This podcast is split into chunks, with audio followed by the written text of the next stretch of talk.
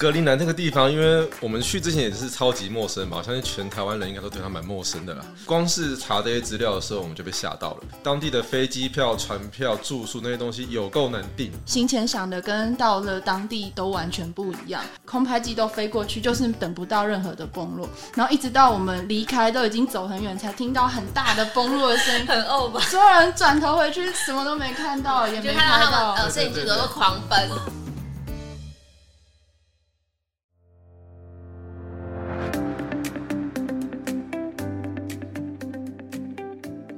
Hello，大家好，欢迎收听愿景花生堂，我是主持人佳琪。那在这个格陵兰的系列 Podcast 的最后一集呢，是我们的 闲聊时间。各位记者呢，也想要跟大家分享很多他们这二十几天的，因为其实虽然行程是二十几天，但他们从行前采访啦，那到呃采访过程，那到一直到事后写稿，其实他们有非常非常多的心得，想要跟各位听众分享。那先请三位记者来跟大家再打招呼一下。嗨，大家好，我是梁玉芳。嗨，大家好，我是许思凯。嗨，大家好，我是静怡。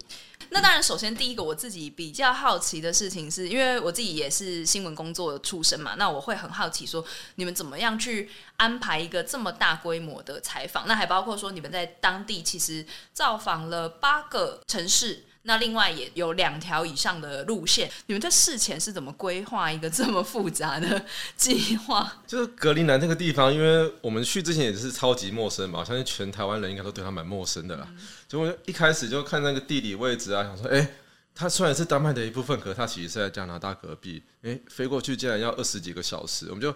光是查这些资料的时候，我们就被吓到了。一刚开始，我们当然就会跟你刚刚就是跟佳琪去 Google 一样，哎。第一个问题就是格陵兰到底是不是一个国家？其实对于这个这个地方呢是所知甚少，只知道它就是跟 Iceland 刚好相反这样子，它一点都不不 green，它完全都是冰这样子。然后到最后是幸好我们的团队采访团队一共有七个人，那我们有有些人真的是肉搜达人，我们是不说狂人呐，就是他们超级会肉搜。呃，施凯先肉搜到一个。呃，很厉害的，尤其是华裔的呃科学家，英国的他在英国读书，可是他刚好要去格陵兰做研究。他不是读读书，他他已经毕业，他是教书，他是教书。对，然后呃，那更是他，但是我们要去的时候，他刚好在冰原上面做研究，这样。那还有其他的非常，我们就列出非常多，然后也不停的在 Instagram 上面就打 Greenland，看有没有人。呃，就是一些居民会在当地对对对，而且找到非常多，而且甚至有住到当当地的韩国人，而且看到真正的格陵兰到底长什么样子。那你你透过 Instagram，你才知道说哦，格陵兰到底长什么样，他们生活是怎么样。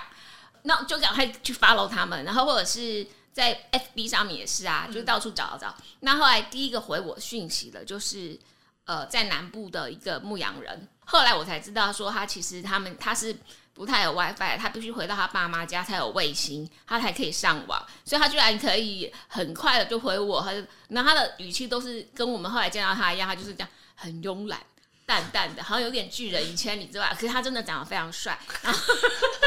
想要看他，想要看他照片，要看我们的报道。对，然后他是第一个，他是第一个回我，然后就觉得啊，有有有有神快拜，就是因为那时候大概就是我们的群组里面所有的人都在哀嚎，因为他们寄出肉搜了。多少封信，可是都没有人回，所以一旦有人回我了之后，大家又开始士气大振，说好我们要拼了，说哦，我今天晚上就给他拼了这样。那后来又第一第二个呃要角回我是呃，他是看起来就是在格林兰非常有分量的一个七旬政治家，那他也回我了，我也觉得他很棒，可是他他常常就是。他就跟我说，他要去度假。是我们遇到第一个困难是，所有的欧洲人、所有的丹麦人、所有的格陵兰人都说，我们要去的时间是夏天，因为我们原本之所以决定夏天，是觉得那时候应该就是融冰的情况是最严重的，而且就是就是有采访呃经验的话，就是知道他们欧洲人就是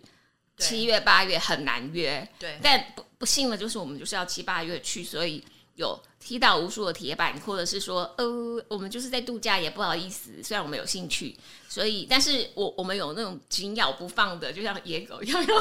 紧咬不放。然后觉得非常多的、非常多的残忍的功夫。后来我都觉得，我不停的在某些人的 Instagram、Facebook，然后或是 Twitter 上面不停的留言。那我都想说，他们之所以不回，是不是觉得我是一个 Cyber Stalker，就是哦 到处跟踪他，不停的留言，然后再。汤玲玲也觉得很烦，因为设身处地想的话，我可能也会觉得很烦。如果有人有有有人这样子一直跟踪我的话，某一个科学家，他后来我们大概寄了三四封信，他都没有回，然后结果第五封信他就回说，呃，我们在欧洲的人啊，如果我们没有回信，没有回讯息，就代表说我们不想回你。他就直接在他直接在 email 里面这样写，而且还有我还想到，我想到另外一个，我们去当地某大学，然后去采访一个教授的时候，然后我们就遇到另外一个教授。然后他在 email 里面明明就跟我们说，他们那一天他不在那个城市里，那他就明明坐在他的研究对他明明坐在研究室里面，然后只是不想理我们。好残酷，那怎么办？就装 装不认识就识。装就装不认识啊，或者或或者是我们现在联想，他的度假计划突然取啊有可能消了，对，这样因为可能遇到暴风雨之类的被对，取消就姨妈卡就没办法这样。对，然后我同事们必须要提到我们厉害的联合报的同事吴之贤跟有长化，他们非常的厉害，就是他们想到一个办法，会想说，嗯，那时候会不会是他们刚好、呃那时候是什么节日吗？啊，复活节。对复活节对因为那几地主席告诉我说，哎、他要去度个复复活节的假，所以我们就想，然后后来大家就想说，嗯，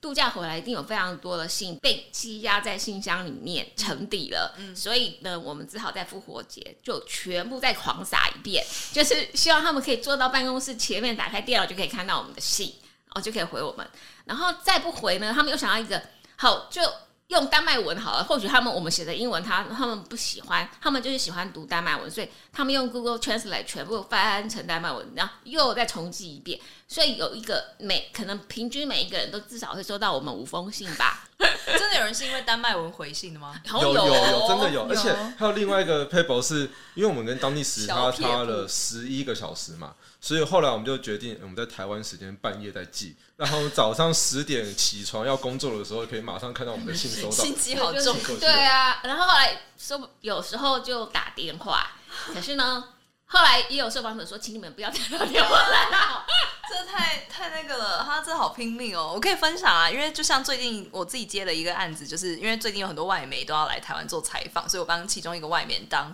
fixer，就是 F I X E R，就是呃瞧事情的人，或者有一些翻译成向导。其实 fixer 就是有点像是你帮外媒记者来台湾，他可能人生地不熟，那他有。会有一个 list，就是他想要做什么题目，比方说，我想要做台湾选举，我想要做台湾的 LGBT 同婚，同婚之后的 LGBT 处境，那我想要做什么什么，他会有好几个橄榄希望你帮他协助怎么找人，怎么找受访者。那他有时候也会有一些异想天开的想象，比方说，我们有没有办法在七天内排一天去马祖？我想要去看前线民众的生活等等，会有一些比较呃梦梦幻的受访者名单这样子，然后你就要去满足他的所有需求。然后当时我也是觉得啊，真的是。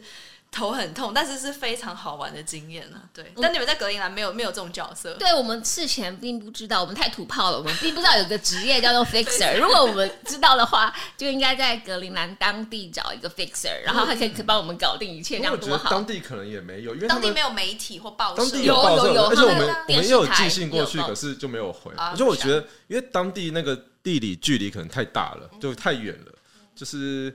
它每一个城镇可能就是开发程度也不一样，所以应该很难找到一个全岛都可以带我们走的人。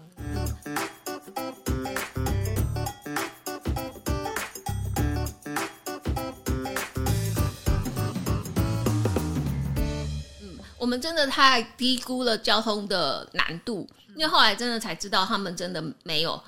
铁路、公路，不是像我们这边一张你捷运票，你去哪里都可以啊，呃，或者是随手一招就有小黄可以搭，那你真的就是呃，所以那个基地主席有问我说，你们什么时候要来？他就跟我，他特别千交代万交代说，你要赶快去订船票，因为我才知道原来船在那里是非常的重要，所以我们一共搭了二十几次的船，对吧？对，总共二十几次。对，嗯，我觉得飞机我们搭了十一次还是十二次的样子，结果我后来 Switch 完全没有打开了。那搭飞机很长，可是因为太长了，因为累到完全不想动，而且、而且我们那个时候在飞机上面，哦，当地的航空公司有放那个当地的杂志，嗯，那我就每个人拿起来，然后一直狂拍，然后一直想要翻译看一下到底有什么资讯是可以落地的时候拿来用的。对，对就是变新的受访者。对，后来就有看到，呃，我们要我们约访了前总理赫然在那个杂志上面，大家欣喜若狂，这个人是真的，这样对，而且还有另外一个学者是我们在飞机上面的杂志有看到他的故事，然后那个我们已经约到了，哦，结果那一个在我们采访的前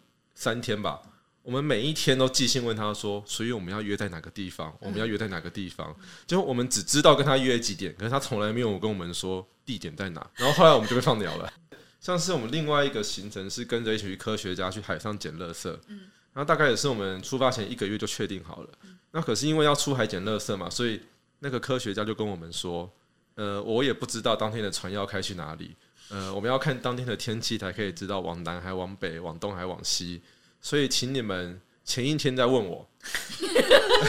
然后我们就到了那个地方，然后前真的好一天随性。前一天就打电话给他，然后他就说，欸我还是不确定的，你们明天早上再问我。对，真的什么事情都不确定，就像是呃，我们有也是有遇到一个渔夫，然后他就是说，呃，到了时间他就说，呃，今天风太大了，那说啊，那明天呢？他说。明天呢，它预计也是会风太大，但是也是要到明年才知道。这也是没办法，因为就是在一个这么气候很严峻的地对，方，所以你就充满了变数，你有你要有这种韧性，可以去容忍这一切。哦，还有一次我觉得很难忍的事情是，呃，我们要去某一个小岛的船班，呃，被取消了。那所以我们要提早，赶快趁现在天气还没有变坏，要去搭一艘慢船。原本快艇是两小时，我们要提早出发的话，就变成六小时。那六小时变成我们好像此趟有人非常难忘的一个旅程，因为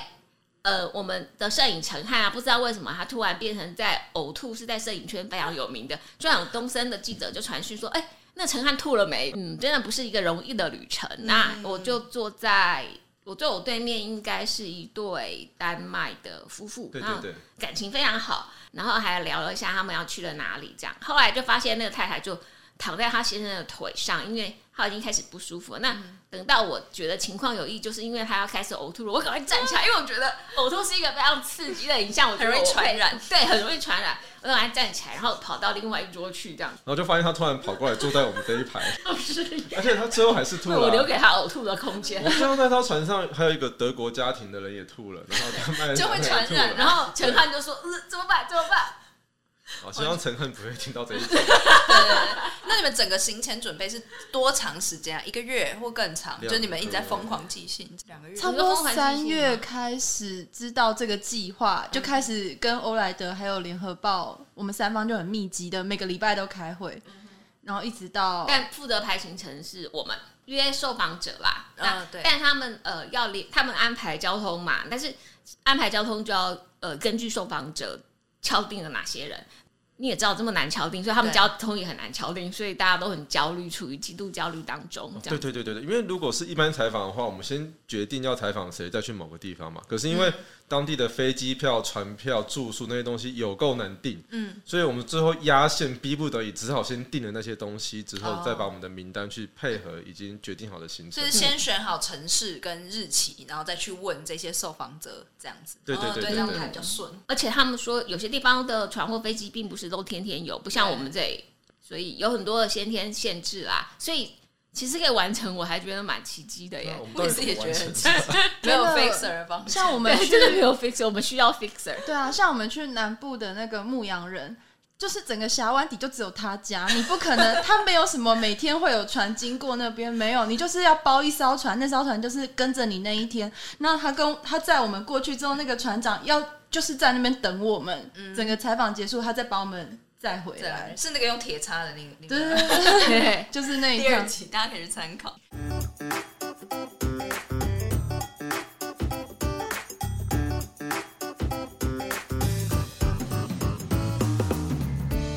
工程的 Facebook 跟 Instagram 其实都有贴说他们的行前行李，就是我觉得这是一个非常值得分享，就可以看出大家的太个性。对对，没错。比方说静怡就准备了非常非常 detail 的各种空拍什么的，就是看出来就是一个摄影宅的行李。你们可以各自分享一下那时候带什么东西。我就是主要都是摄影的工作任务，对对对，所以我就带了非常多摄影器材，真的是很重吗？这这这真的是我第一次出国采访，所以你没有办法想象到底现场还会有什么样的状况，而且尤其又是去格陵兰，格陵兰我们之前在研究就。最苦恼就是到底空拍机有没有办法在这么这种气候下面飞？可其实你没办法预估说，比如说我们在冰川飞，或是在城市飞，会不会比如说在冰川边飞，那个飞上去非常低温的状态下，空拍机的电池掉电会掉很快，或是空拍机会不会飞到哪一个状况，它突然失灵啊，或是就突然断电就就掉到海里对，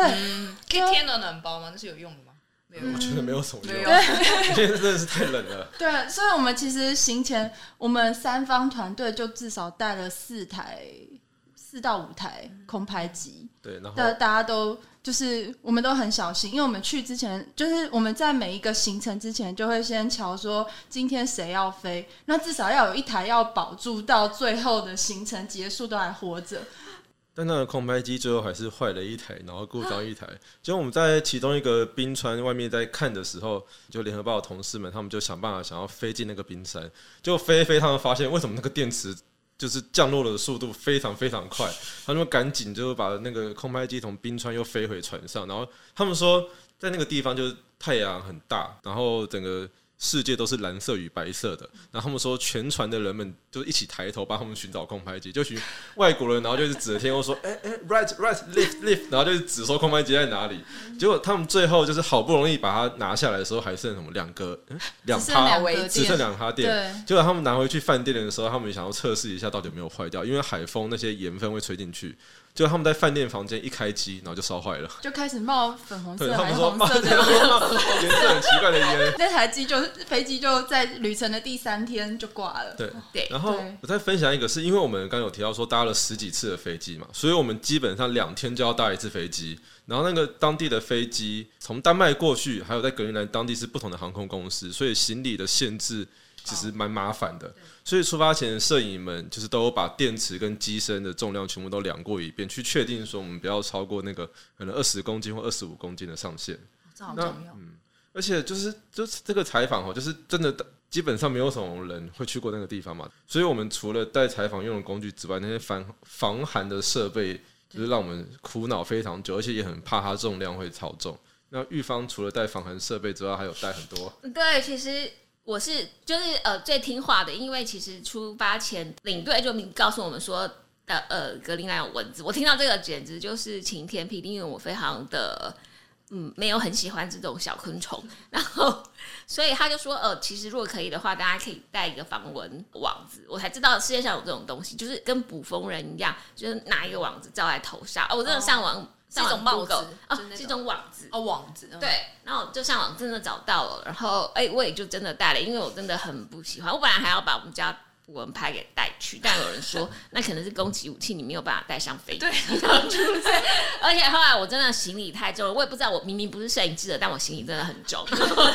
在重什么。很多泡面，对，我可是我后来发现我是明智的，我自己所有的人都太太羡慕我了，因为我们一一到格陵兰的第一站一出来，就发现巨蚊攻击，立马就把我的网子拿出来套在头上，就全部的人就只只有把阿领队的话当真。嗯。我记得我应该整趟行程第一次把全身装备穿上去，是为了抵挡蚊子。不是因为冷，对，不是因为不冷，是因为那蚊子真的太多了，太他们可以大只。对，大家可以去参考的。有有影片嘛？我记得你们有拍影片，就是疯狂非常多蚊子在飞来飞去，对很难想象我记得这么冷静怡还说，呃，这个蚊子的 size 是可以拍得到的。对对对对对。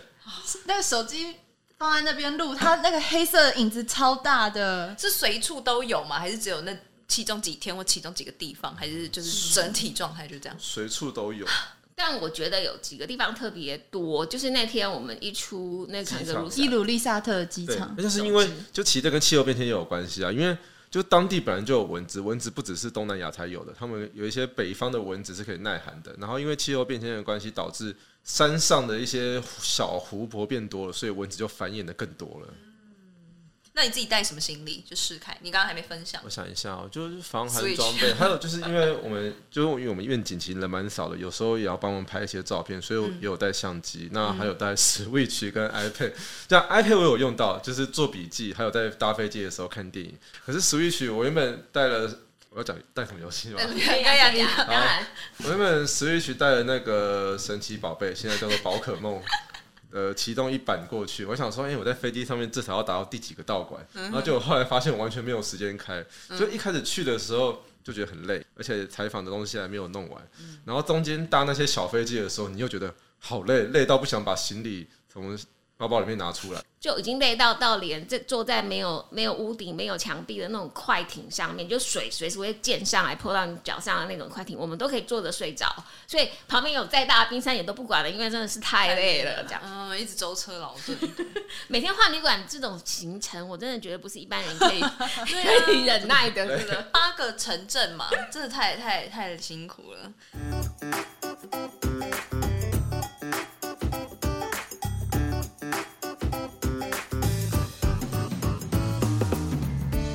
另外我有一个很想问的问题，就是你们在当地用英文做采访会不会很辛苦？因为当然不是说英文很难或者什么，而是因为你们牵涉到的题目其实有很多是很专业，包括科学的议题啊，或者包括历史人文这些议题。所以其实我们之前也有想过，就觉得呃，一个是我们要自己读很多书，要先把这个议题弄通嘛对，至少中文要先理解这个议题是什么。那再根据每一个受访者，我们我们现在就是充分利用我们的，我们有个格陵兰岛上互助会的那个群组，然后呃在 Google 云端上面也有，那就是先把所有的行程表都列出来，然后再按照每一个行程的每个受访者的背景，那他的 Facebook 上透露什么，然后他的过去今天做什么事情，然后再去拟出每一个人的题目。那我有想过，就是说，如果再不济，就是我们把题目都拟好，然后我们就照着念。那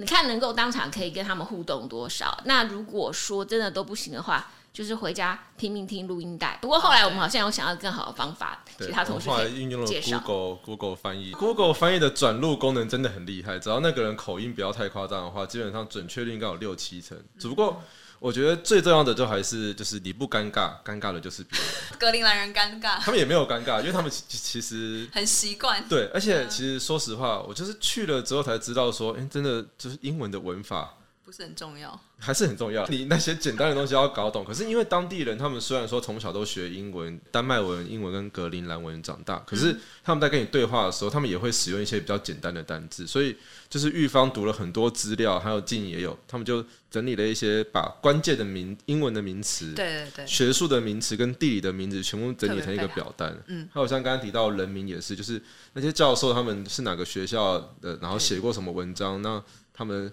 住哪里，然后呃婚姻状况，穿什么样子的东西，只要是可以在社群媒体上面找到的东西，我们就全部列上去，然后共享给三个单位的人一起看。对，这个表格我也有啊，就是他们写了一个非常复杂的一个一个一个 Excel，然后他们就是嗯，这样念好像会有点太 detail，但是就是比方说他们写一号渔夫四十五岁，二号年轻渔夫二十六岁，很喜欢当渔夫，收入比老师好，三号渔夫蓝色帽子五十七岁，就他们有非常非常详尽的，然后当然都有写他们的名字跟采访日期啊，就是这个表格我觉得真的是很值得，我自己要偷学起来。那个是因为那是呃临时去加上了行程，嗯那我怕就是呃摄影他们可能分不清楚那些人的名字，所以就我本来觉得我每一天应该都要做这个笔记的，就没想到我只做了那一天。对，然后后来呢就发现呃我好像都没有写，后来后来就发现好像大家在整理的时候就慢慢有人已经帮我补上去了，我觉得超级感谢大家的。而且其实佳琪看到都还是回来后的版本，就是我们有一个事前的版本是写的更详细的。对，对。很棒，对，而且当然也有刚刚施凯提到的地名啦，就是每一个地名他们可能代表什么意思，它原本的丹麦语是什么意思，那它位在哪里，纬度几度，人口多少，这是一个非常非常详尽的，就是格陵兰的，就是一个简单的 Wikipedia 的这种感觉。啊，真的是我我自己觉得很很很厉害啊。对，我觉得这次协作真是太厉害了，这是我第一次就第一次可以跟大家这样共同合作，就是以前大家就是就是单帮客吧，那个叫跑单帮忙，对啊，以前的出国采访，玉芳以前出国采访都是自己。对啊，自己哦就是、自己就是呃安排行程的旅行社啊，然后还有就是带着其他同事，比如说摄影啊的那种地陪领队，然后你还要安排住宿，然后车票，然后兼翻译这样，然后还要采访，对那你根本就觉得哦一趟下来你就觉得快脱一层皮这样。而。且平均一天访几个人啊？是、呃二到三个人，不就是包括我们可能约访的一到两个人之外，我们还会有这种临时加进来的采访，嗯比如说我们会一定会访帮我们开船的船长，对都是一定会都一定都是我们受聊天访者对对对然后地陪或是我们在当地，比如说去吃饭啊或买东西认识的人，嗯，我我还有就是刚刚讲到说英文吼，我觉得其实里面涉及到非常多的知识，比如说冰川的知识啊、海洋食物链的知识啊，这些都是或者是什么，还突然还会讲到火山爆发，就还讲到同位素。我觉得这些东西是用中文讲，我都不一定可以理解的，所以你只能当场嗯啊什么，然后把它抄下来。大概大概我只比如说他在讲同呃 H2O 的时候，他只说哦，你看这个分原子结构就是像米老鼠，这个我可以理解。可是当他讲到什么 O 十六、O 十八同位素的时候，我就开始嗯，我开始想说嗯，他在说到哪里了？然后我就想说嗯，没关系，这个 part 应该是就是可以跳过这样。但是后来呃，真的开始去写的时候，你就不停的要去 Google 去搞清楚他到底要说什么。可是事实上后来写到文稿子里面的东西是你搞懂了，可是你不见得要把你搞懂的这个过程，或者是说你所得到的资讯写进去，因为那可能对读者来说也太复对杂。，嗯，嗯对，所以就只能简化的去说这个过程。像我们访问那个海洋学者、啊，他就解释说，就是冰川下面的浮游生物跟海洋表面的浮游生物的差别是什么？就那一趴，我其实大概也是有一半都听不懂。但回来之后，就是去 Google 他的名字、他的著作，然后从他以前写过的学术论文里面找出来说，哎、哦，他讲的那一段采访的内容，其实跟他某一篇文章里面提到的的概念是一样的，然后再想办法读懂它。我那这蛮觉得应该是这蛮实用的。应该是最难的，可是也是一样，就那个东西对读者来说就是太细了，其实不会写出来。只是只是可以确定说我们写的方向不会对太离谱。自记者自己心里那个坎要过对。啊，你要就是要 fact check，然后你你才知道说哦，我要我要去无存金这样子深入浅出我觉。得那个心安理得的感觉，真的是会一直在我们回来，或者说那几天一直压在身上。就是对你觉得害怕说自自己是不是理解错了他所讲的话，尤其是嗯用英文在转中文，或者是丹麦文转英文再转中文的那个过程中，对，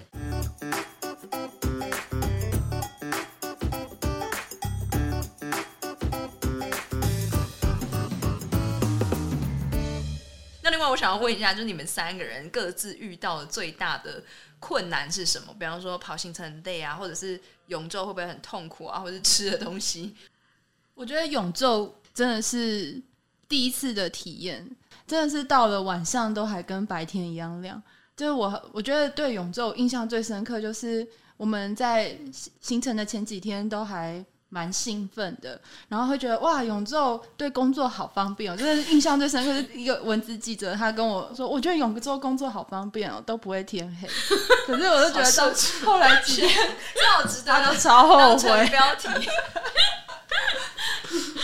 我我觉得有就对我们的睡眠没有什么关系，反正呃，报日报记者大家就是都是都没在睡觉呃，不是，就是日夜颠倒啊，所以其实多亮多暗其实没什么差。其实重点是我们真的是太累了，对、啊。我觉得最好笑的事情是，呃，我觉得就是我对于听数字会有一点点障碍，然后我都很怕会是听错这样。然后有一个非常可爱像圣诞老公公的学，他就会告诉你说，他要讲十五，他就说。One five sixty 或者 sixteen，他可能讲很快的时候，你可能会不太理解，或者说他讲一万什么呃那种什么 thousand hundred，你就会觉得嗯哈到哪里去了，有很多零，然后他就会说 one five 记住记住六因为他们在冰冰山研究什么，动不动都会什么融化几万吨啊、几兆的东西，他就直接弯，让我们只有只有只有自己都觉得快要笑死，对。好笑。然后世凯是不是想要补充跟食物有关的东西？我看你写了大量心得。哦，因为我们这一趟就是行程，因为真的一辈子可能只会去这一次，所以其实我们事前除了采访之外，还有规划很多跟当地文化相关的一些可能影片或图片的一些社群贴文，所以我就负责吃了很多各式各样奇怪的食物。那个 YouTuber，然后对，我去那边吃播了很多东西。那其中一个最厉害的，我觉得就是呃世界上最北边的珍珠奶茶。原来这是最厉害的，然后因为因为其他什么就是奇怪的肉，他们其实就是就是骚味很浓，或者说烹饪的方式跟亚洲差很多。但真的一个你可以对比的东西，就是那个珍珠奶茶了。就是我们在呃格陵兰的首都努克这个地方，就有一家珍珠奶茶店，然后我们就去点了一杯，然后我们就问店员说：“哎、你们有没有什么东西是奶茶做的呢？”他说：“哎、没有哎、只不过你要喝跟奶茶味道相关的话，应该是这个巧克力吧。我们就点了一杯就是什么巧克力幻想曲之类的一个、一个珍珠一个一杯饮料，然后喝下去的瞬间，我觉得自己很像在喝就是没有泡开的阿华田。所以它是它是阿华田，然后有珍珠，对，而且那个珍珠是还没有解冻的，就啊你咬起来那个珍珍珠，它不是 Q 的，它是中间有很多硬块在里头的。而且那家店的店员里面，就是，哎、我记得店员全部都是菲律宾人。就在当地，其实有很多的东南亚移工，他们也是像台湾的移工一样，就是去格陵兰、去欧洲、去当地的工厂或者餐厅工作。然后他们看到我们，通常都很开心，就是说：“哎、你们是亚洲的朋友。”对他们超级开心的啊！我们那个时候我们在伊鲁利萨特这个地方，就有一间咖啡店，呃，它就叫做 Hong Kong Cafe。然后我们一定很不空空。对，里面超级空空，里面里面根本没有香港人，里面根本没有香港的，也没有香港的食物，可能就是就是印尼炒泡面啊，然后马来西亚咖喱鸡，就各式各样亚洲食物大杂烩。然后我们大概去了两三次吧，然后我们要走的时候，店员还依依不舍的，然后就说就是就是我们帮他们拍照片，然后说请你们在 email 寄给我们。就像美国很多州都会有一些餐厅，就叫什么 Tokyo Garden，但是它里面是卖各种就是亚洲菜。对 对对，那你们吃到的肉，你刚刚说奇怪的肉是什么意思啊？是说什么样的哦，像是迷驯驯鹿？哦，第一个就是吃的汉堡，汉堡里面是麝香牛，哦，哦是跟牦牛很像吗？不一样。，不一样，不一样不一样品种。嗯因为后来还特别有去 Google，他们嗯就是嗯。界门纲目科属种，不知道从哪一个地方就开始分不一样了。这样，虽然外表看起来很像，就是毛很厚的棕色的那种，对，嗯。然后它的毛听说就是很保暖，这样，然后就是呃，嗯，它肉黑比黑的，羊毛更保暖，所对，以七倍吧，嗯，对对对，多出七倍的保暖程度。所以你在那个路上，在他们那边草地上，你要是看到有麝香牛的毛被勾在那边，他们都说你要赶快捡起来，那个很值钱，对，你可以收集成一袋就可以织哦。他们可以开始他们会织成，我看老奶奶也是织了，然后戴在手腕这边。那它好吃吗？哦 肤浅的问题。你说那个哦，我我觉得还好哎，我比较我比较难，我尺度还蛮宽的，但是金鱼肉我就觉得我不行，它的味道真是好浓哦，像什么？无法形容。就嚼起来像橡胶吧？你还要咬进去，我就是我们在鱼市场吃到那个比较像直接现切下来的吧，对，就是现切生吃，算生生生吃。没有鱼片吧调味？其实连我们那个导游当当地的导游 Karen，他都说那边生吃的东西他都不会吃，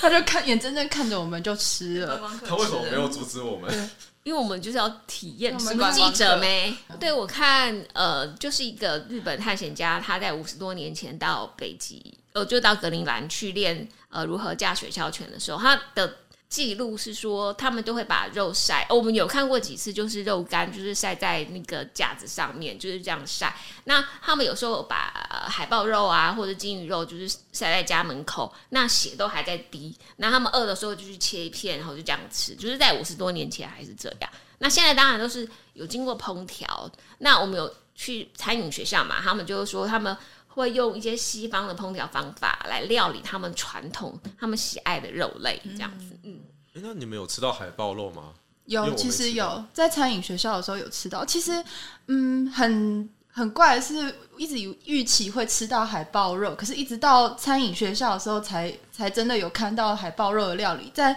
呃行程中间那些去吃的餐厅，他们都没有海豹肉。的餐点可能真的是因为，因为我去之前就有看书上说海豹肉真的是除了因纽特人他们一直以来都有在吃以外，外来的人或是游客啊，他们都很难接受海豹肉的料理，所以其实好像不太是他们餐厅里面热门的选项的餐点之一。对对对，我记得好像我听一另外一个当地人说，就是如果他们是当地传统鱼市场有出现海豹肉的话，马上一个上午就会被抢光。嗯，受欢迎。对，我记得我们拜访的宝林奶奶，她一打开她奶阿妈的冰箱里面，她也是说在，北极阿妈的冰箱，对，她就会说这个这个超好吃的，这个超好吃的，海豹肉跟金鱼肉超好吃的，这样怎么煮？就是怎么烹它？也是炖肉。这个我就没有问了，因为嗯，但是如果喜欢海鲜的人在格兰会非常的开心。他们有一种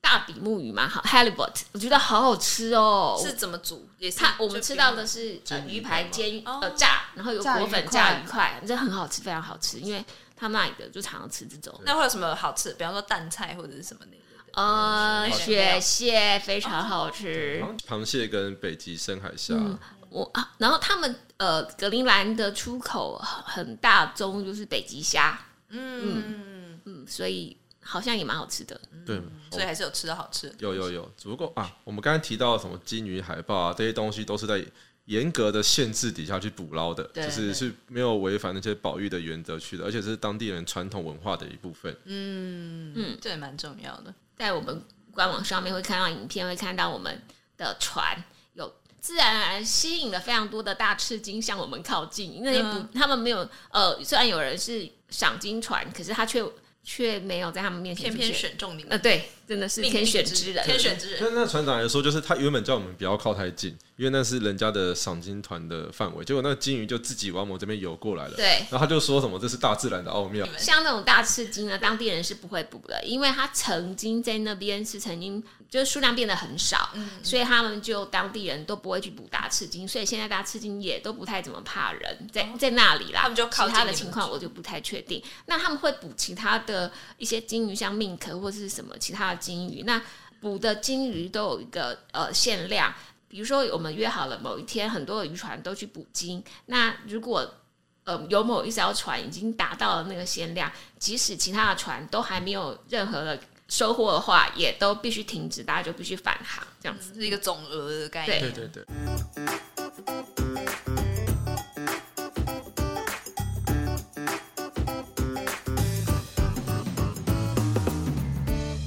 好了，那那还行程中还有发生什么印象深刻或什么荒谬事吗？就是可以分享一下。哦，染疫真的是蛮一个蛮蛮可怕的事情哦，因为我们刚开始的时候，我大家大家都是保护的很好，然后我们也觉得，哎，欧洲嘛，反正他们大家呃有很多人都没有戴口罩，对不对？那对，我们其实一到，我们是先到丹麦嘛，在丹麦机场一出来就已经是一个没有口罩的世界，那好陌生哦。那时候觉得，对，但我们都还是紧紧的有把自己包紧紧。那可是后来有一天突然，我们有位摄影，我们就不说是谁了。那他突然又突然他觉得他说他是他我们要吃吃饭，他突然觉得非常的难过，他觉得是空气不流通，或是自己口罩太太太紧了就缺氧，所以我们就决定他要回房休息。没想到突然呃，就护送他的一位记者就出来跑回来说谁谁谁昏倒了，因为 昏倒，对，他就昏倒在电梯前面。可是因为地广人稀，因为连餐厅里 电梯都超远的，我们根本没有听到他们的呼救声，没有听到他的尖叫声，所以也是他自己一个人面对同事昏倒，真的是蛮也是蛮可怕的经验。所以后来全部人都冲过去，然后大家七手八脚的，然后把他弄回房间，然后赶快带出。呃，我只带了一个快筛，然后刚才把他筛了之后，就发现呃，一下就出现两条，然后就知道哦，这样子的命运已经开始了。那他他有强调说，命运的锁链。他有说我没有昏倒，我那天只是头晕，然后他们以为我昏倒而已。对，啊然后可是我我后来就跟他说，我比较担心的是你你脑震荡吧，你我觉得你哪一个还 OK 吧？我记得好像去年前年，就我还在上一份工作那个时候，曾经有一个新闻，那时候还是新闻，就是在讲南极还是哪里的那个研究站的科学家确诊，就在当时就是一个新闻，现在已经 没有不是新闻，就是很常见的事情，大家不用太其实我们在旅馆的时候，我跟柜台说我们有一个成员确诊了，然后旅馆就一个很就是你跟我讲这个干嘛？很重要吗？对，他就说这很重要对，然后有一个旅馆里面很贴心的房间里面会放着 COVID nineteen 的 test，是不是？哦对是在丹麦吗？没有在南部的时候，在是在南部的时候纳萨斯瓦。嗯我觉得如果以摄影来说，我们行前真的是看很多那个格陵兰当地的画面，就是先去预想说到底到时候会拍到什么，但是。行前想的跟到了当地都都完全不一样，你想要想要的画面，通通都不一是因为季定。节吗？嗯，也有也有季节，也有呃也有关系到天气，也有关系到时间，就是各种状况。嗯，其实你可以看到很多很漂亮的那种冰川崩落的画面啊，网络上那种或是报道上面那种很漂亮的冰川崩落画面，那些其实都需要很长时间的等待。可是我们没有办法有那么长时间的等待，因为采采访行程是非常紧凑，而且我们每天每两三天就换一个城市，我们没办法在一个冰川旁边这样子等他一整天，然后等到最漂亮的崩落的画面是没有办法的，真的是真的是真的是没有办法预料。真的是想再去一次。对，我就因为我我们 想在们那自产嘛？我们在对 对，没错。我们在那个第一个冰川，就是在格陵兰的国际机场康格鲁萨那那个城市里面，它就有一个那个内陆冰川。然后我们，嗯、我们在第一集就有提到，我们跟那个 Eden 导游一起去看内陆冰川。然后嗯，我们在那边其实待了两三个小时，应该有到两三个小时，就是等不到崩落。我们已经明明就在冰川旁边这么靠近，那个飞机都空拍机都飞过去，就是等不到任何的崩落。然后一直到我们离开，都已经走很远，才听到很大的崩落的声音。很呕吧？所有人转头回去，什么都没看到，也没就看到他们到。呃摄影机都狂奔，然后真的那声音超大的，像雷，声真的像很大地震或者声打雷。对，那个时候，联合报的陈汉跟哎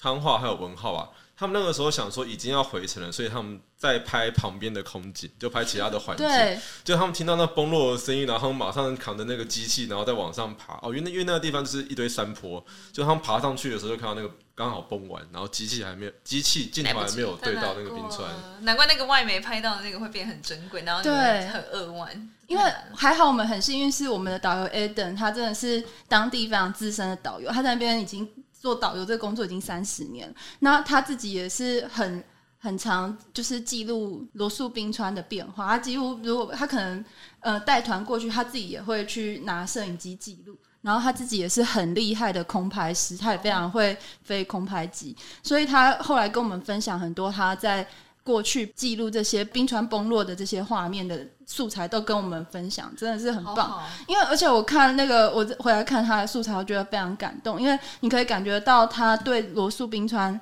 是一个很有爱的那种感觉，就是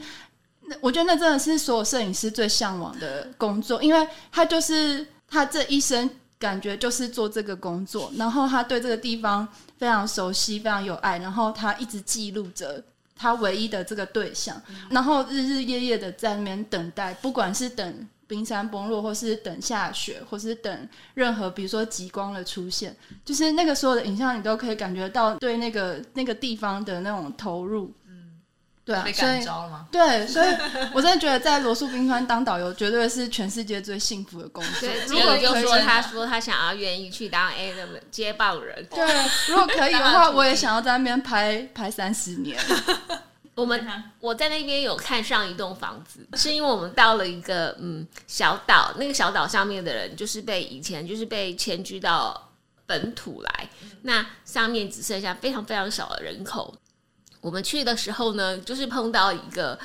嗯太太，她就是在她的家门口，那他们几个女生就在那边抽烟，那她的石头上面就晒着他们的麝香牛的皮毛，就是她先生几个月前去打到了一头非常大的麝香牛，那肉吃完了，现在就是要把毛皮给晒好这样子。那这个时候呢，你就发现他们突然有一个有一个邮差吗？还算是一个算对对邮差送货送货员。然后就送来，原来是有一艘运货的船已经靠岸了，然后刚好把他们的网购的东西拿下来分呃分送给各户。那原来是他们买订购的那个衣服已经出来，他们就当场就是对哎就觉得哎网购跟我们一样，完全一模一样的的那个，可是他们的他们的生活时间就是呃不论他们所用的所有的物资或食物，就是一个礼拜就是一个传奇，这样子遗世独立的生活，其实也不是说我向往这样的世外桃源，我就可以我就可以做得到的。那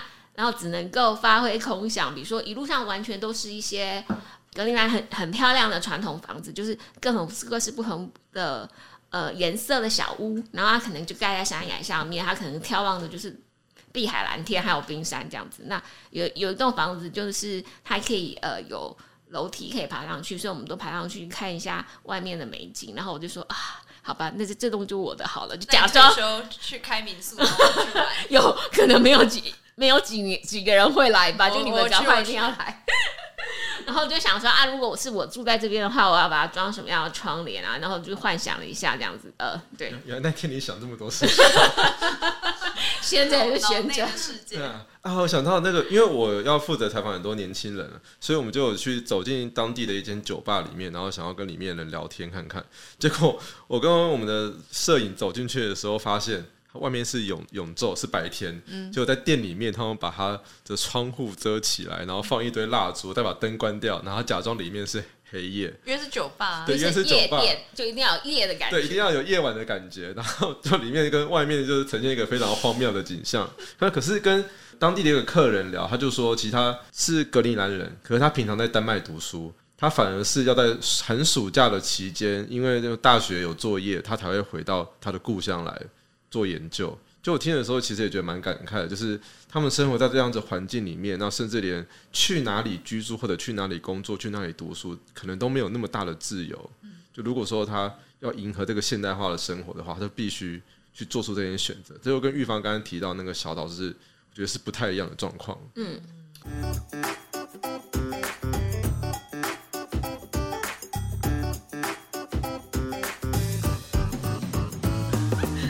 得最大的感想就是，真的是第一次出国，行前都觉得可以出国这一趟，好像可以做很多事情。可是其实后来发现啊，真的能做的事情真的不多。如果真的我真的只有自己一个人去的话，我真的是觉得这一趟行程真的是办不到。然后我觉得最大的感想就是这一趟是一个跟很大的团队一起出去，真的很幸福。因为我们大家真的是互相帮忙，对，而且我觉得所有的呃，很很高兴，我们团队里面有很多人是那个表格控啊，就是哦，可以把所有的东西弄弄乱七八糟的东西可以弄得井井井有条，这就是我我我大概从出生以来都没有办法办到的。然后现在我的愿望他们都帮我达成，这样。那我的感想应该是说，因为我们这么多人可以一起采访这么多不同的东西，可是终究我们要呈现在读者面前的，还是要以气候变迁为主，这我会觉得有点可惜。啊，可是我们之后其他的更新也有可能就去再写下去啊，只不过可以去请大家 follow 许世凯本人的脸书没有，请 follow 请 follow 愿景工程的官网，就是说，就因为我们我们平常关注的议题这么多，其实气候变迁只是其中一项，可是我们所看见的，在当地看见的东西，其实很多在我们出发前也都是误解。嗯，所以怎么样去呈现那一个呃，我们真实看到它的模样，去去写出那一个复杂的东西，而且不要愧对自己。就是一方你说，就是你不会觉得当地人或者学者给了你很多体悟吗？你们要分享一下。嗯，我觉得它是一个跟你生活的截然不同的世界。比如说，好比我们台湾人去了日本，你当然会觉得那是不同的国家，可是差别不会那么大。可是你去到格陵兰，你就是几乎所有东西都是刷新，不论连呃气候、食物、交通方式等等，所有东西都是 beyond imagination 这样子。所以，而且对于这个这么重大的气候变迁的议题，或者是对于他们的民族历史，或者或是对于这个民族的一切传统，我觉得都要很谦卑。然后，呃，我记得好像就是在呃南部，然后跟在一个考古遗址，那一群丹麦的科学家，然后就问我们这趟行程，然后问我的感想。其实那时候我就有感而发，我就觉得你们在这边研究了那么多年，然后对这边的知识探讨，你们却也都是很谦卑的，就说你们只懂一点点。但我们的只来这么二十几天，我们到底可以说我们懂什么？那我只能跟他说，其实我们要比更一般人更更 humble 一点，然后对我们所知道的东西都必须呃查证再查证，然后就只能说这只是我们所看到的一点点切片，然后希望我们的诠释不要离真实太过离谱，可以把这些讯息传达给众人。而且我心里面其实一直很感谢。静怡给我看的一段影片里面的那一群受苦的海象，就是有一群海象，我要再讲一遍可怕的故事。他们就是因为气候变迁呢，是在西伯利亚嘛，那他们本来是住在西伯利亚的冰上面，可是因为融冰的关系，他们没有地方可以躺，他们可能有一群有几百头或几千头的海象，那他们被迫就要一直往高处爬，因为他们雪地已经没有了，他们就爬上岩石，用他们短短的那个前鳍啊，然后就爬上岩石。那他们就看到海里面的食物，然后就想要赶快就就像他们原本基因里面设定的，他就直接从他躺着的地方，他睡醒就要去海里面吃东西。就他他往前一跨或是一跨，用他前鳍移动，他就会从那个高台上跳下来，然后你就会看到他胖胖的身躯，然后就在岩石上面端端端，不停的撞到岩石，不停的撞到岩石，到最后。我不知道他是到底被撞击了多少次，我觉得那个痛苦是连他小脑袋都没有办法想象，他到底我我到底遭受了什么，他当然也无法理解，他的基因也没有办法适应这样的气候变迁，所以我在想说，人类到底是造了什么孽？为什么要对这些动物造成这样的大的痛苦？我原本也是觉得说，哦，就是工作嘛，可是事实上，在看了这个之后，我就会觉得，在工作之外，我们是有一个使命的，我们是不是可以对这些可怜的动物，我们要做一点什么？我们实在是把这个世界给搞坏了。那我不知道来不来得及，或者大家一起毁灭好了，就是就是大家重新开始吧。我觉得那些动动物实在是太痛苦了，这样。嗯，我觉得这好灵魂拷问哦，包括你刚刚提到说，对，就是自己去二十几天到底能带来什么，跟你最后说到底这一系列的报道可以帮助大家真的做什么实质改变，嗯，好难过。对，就好比那些海星在海沙滩上面，然后被太阳晒，然后你只能丢一只回去，那有人就会说你丢一只可能没有什么用，可是对那只海星被丢回去那只海星来说是有用的，因为它就活下来了，这样子。嗯，那最后面也想要问一下大家说，如果听众还有兴趣的话，我们可以到哪里去看到这一系列的报道？因为就像我们前几集讲到，它其实是一个涵跨了文字啊、影片啊，还有 podcast 啊，那包括未来也有可能出版的一系列的很重磅的作品。那我们这一系列的报道会在九月二十八号在联合报刊出。那同时，像我们的呃影像中心的同事，就刚才有提到了呃 Google 魔人昌化，他们也准备了大概六七支各个不同的新闻采访影片，尤其是呃有很多东西，它我们写不完的，或者说跟气候变迁没有这么直接相关，但是我们想要传达给读者的讯息，都会更新在愿景工程的官方网站上面。那就请大家就密切的追踪我们的粉丝页、官网、IG 各个不同的平台，去看我们所产出的一系列的报道。也想要请各位听众，就是如果你觉得我们还可以就这些素材再做些什么样的变化的话，也请你留言告诉我们哦。好，那以上呢就是今天的 podcast 内容。我是主持人佳琪，呃，我是梁玉芳，我是思凯，我是静怡，感谢大家，我们下次见，拜拜拜拜。谢谢大家收听愿景花生堂，这是由愿景工程基金会制作的 Podcast 频道。我们是一个报道公共议题，也举办实体活动、进行倡议的非盈利媒体。如果你喜欢我们的节目，欢迎订阅、分享、留言，也欢迎小额捐款，支持我们继续为重要议题发声。